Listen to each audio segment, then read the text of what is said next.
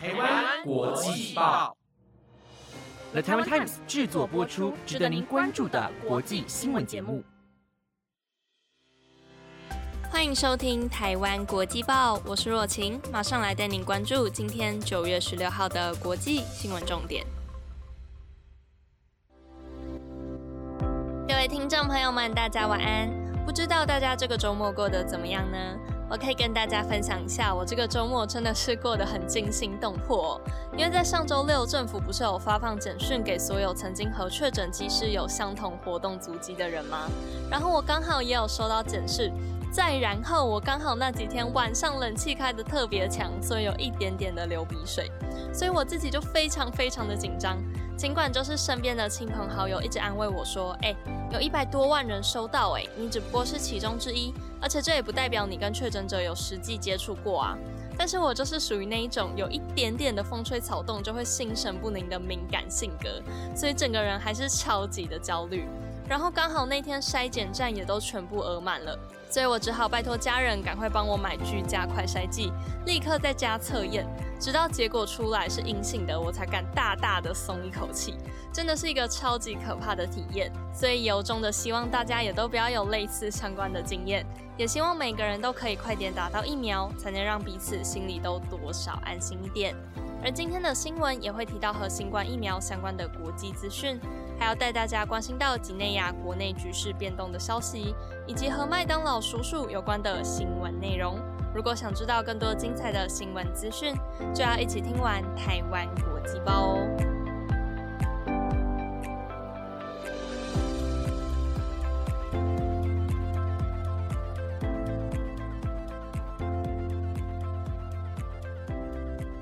今天的第一则新闻要带您来关心到，西非国家几内亚在昨天，也就是九月五号的时候，传出国内发生军事政变，军方叛乱分子声称已经拘捕几内亚的总统古德，并下令解散政府，宣布全国实施宵禁。但是同时，古德政府也发布声明表示，这些叛乱军队已经遭到击退，而两边各说各话的状况，也导致现在几内亚国内的情况相当的不明朗。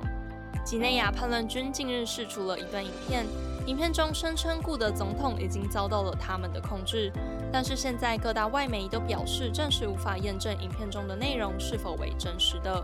不过，联合国秘书长古特瑞斯已经公开谴责这些声称已经夺权的叛乱分子不应该使用武力来推翻政府，并呼吁他们快点释放被拘捕的总统古德。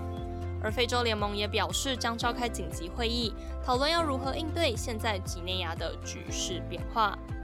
而几内亚的局势动荡，除了对非洲的影响以外，对全世界也可能造成很大的影响。因为几内亚是全球铝土矿的主要生产国，国内有一个被誉为全球最大未开发铁矿石矿藏的西芒杜山，预计潜在铁矿总量大约有一百亿吨。而这也让几内亚成为了中国最大的铝土矿供应国之一。所以在几内亚传出政权变动的消息之后，各国都担心会影响矿产和铝土矿的开采行动，导致现在市场上铝的价格不断的飙升。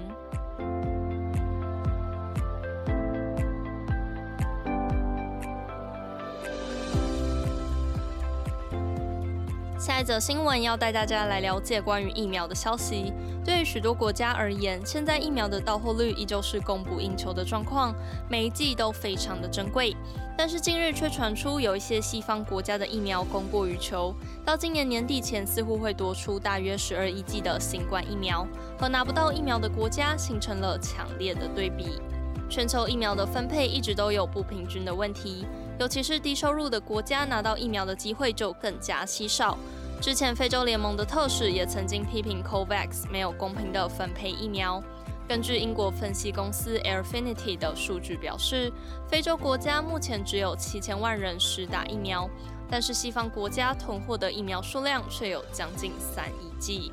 而这个数据也让前英国首相布朗感到不可思议。他表示，当这些穷困的国家因为拿不到疫苗而陷入水深火热的时候，这些富裕的国家居然还囤积疫苗，这种行为根本是道德沦丧。他呼吁这些国家快点释出疫苗库存，否则 COVAX 先前曾经对低收入国家承诺要分配二十一剂新冠疫苗的约定将会无法实现。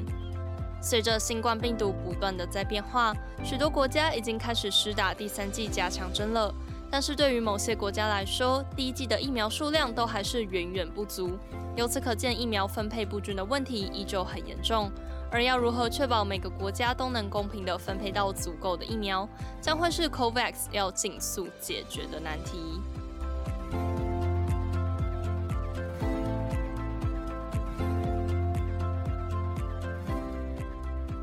想到西班牙的节日，您会想到什么呢？没错，大家首先联想到的应该就是西班牙的奔牛节吧。西班牙在每年的夏天都会举办奔牛节活动，但是去年因为新冠疫情的搅局，让这个活动暂时停止举办。不过，随着西班牙疫情逐渐获得控制，在昨天也首度恢复了奔牛节，人群跟牛群刺激的追逐战也再度上演。这场自新冠疫情爆发以来首度举办的奔牛节活动，昨天在西班牙首都马德里附近的小镇维拉塞卡德沙拉格拉开跑了。但是比起以往人山人海的景象，今年的奔牛节为了要配合防疫规划，所以每场奔牛活动最多只能有九百人参加，民众也限制在一千三百人以内。不过，虽然有人数上的限制，但是许多民众还是对这场暌违已久的活动感到兴奋，特地从马德里前来参加。但是，其实也有另一部分的民众对于举办奔牛节活动是持有反对意见的。除了害怕疫情再度扩散以外，奔牛节这个活动本身就具有很多的争议，因为许多人觉得斗牛活动非常的残忍，加上每年的奔牛节都会有人受伤甚至丧命。所以有一部分的西班牙民众不断的呼吁西班牙政府应该要停止举办奔牛节活动。但是幸运的是，在昨天的奔牛活动中，并没有传出有人员受伤的消息。也希望一直到九月十二号奔牛节活动结束之前，都可以一直维持现在这样没有任何伤亡的情况。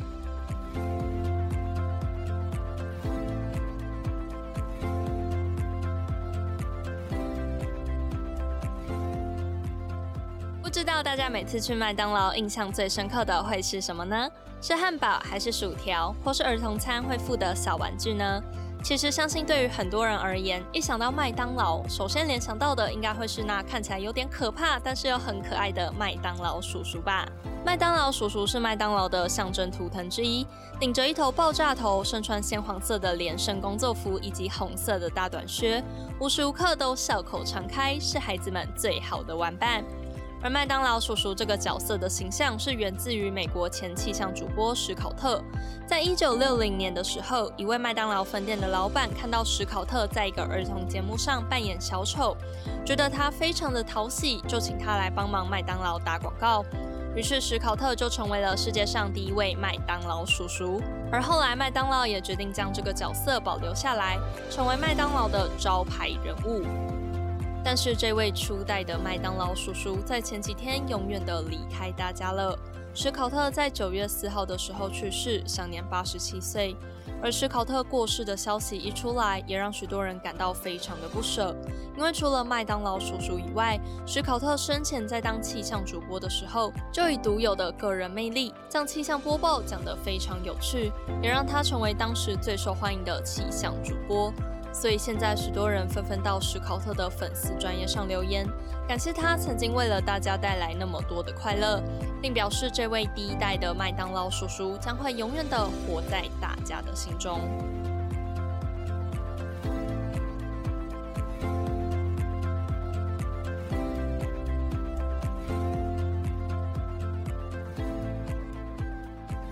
最后一则新闻要带您来关心到和整容相关的话题。近年来，受到电影和电视剧的影响，许多人越来越在乎自己的容貌。而除了化妆以外，整形也是改变容貌的一个热门方法。但是，随着整形的年龄有越来越低的趋势，也衍生出了许多的问题。所以，英国政府在最近宣布，从十月一号开始，将全面禁止英国未成年人整形。英国在之前很热门的真人实境秀《爱情岛》节目当中。就曾经播出过女明星分享自己整容的片段，而这也带动了当地的整容风潮，许多年轻人纷纷前往医美诊所，希望自己也可以在脸上做一些调整。根据外媒报道，光是去年就有超过四万一千位十八岁以下的青少年做了丰唇以及施打肉毒杆菌等整形手术。但是每个人在整容过后的结局不一定都是美好的。根据统计，英国去年收到治疗失败的投诉比以往都远远高出许多。所以，英国卫生部部长纳丁多里斯在近日宣布，将于今年十月一号开始全面禁止十八岁以下青少年进行注射填充物、施打肉毒杆菌等整形手术。多里斯部长表示，这条法令是为了保护年轻人的健康安全，不要因为整形反而导致脸和身体出现问题。多里斯部长也强调，英国卫生部也将继续和组织密切合作。评估针对风险较大的整形手术是否要采取更完备的防护措施，才不会让原本想要变美丽的人们，最后反而在身体和心理上留下了不可磨灭的伤疤。